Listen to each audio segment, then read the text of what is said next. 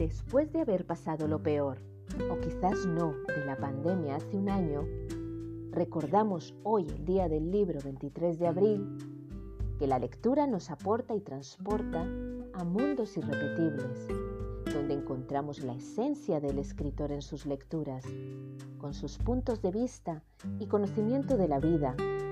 Aquello que está escrito en las hojas de papel cobra vida con los que deciden introducirse en ellas e irremediablemente abrazamos ciertas palabras, frases y situaciones que nos envuelven y muchas veces dejando huella en nosotros.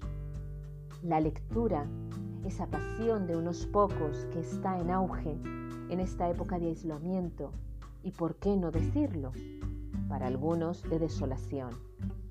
Gracias a los lectores que hacen posible que la magia de las novelas se esparza en sus mentes, para que puedan disfrutar de ellas y también para aprender a ver y a valorar diferentes puntos de vista. Los libros nos ayudan a crecer no solo intelectualmente, sino como personas. Eso es lo importante. Muchas gracias queridos oyentes y lectores por escuchar esta breve reflexión hoy en el Día Internacional del Libro. Que tengáis un excelente día y a seguir disfrutando con la magia inmersa en la palabra escrita. Chao, chao.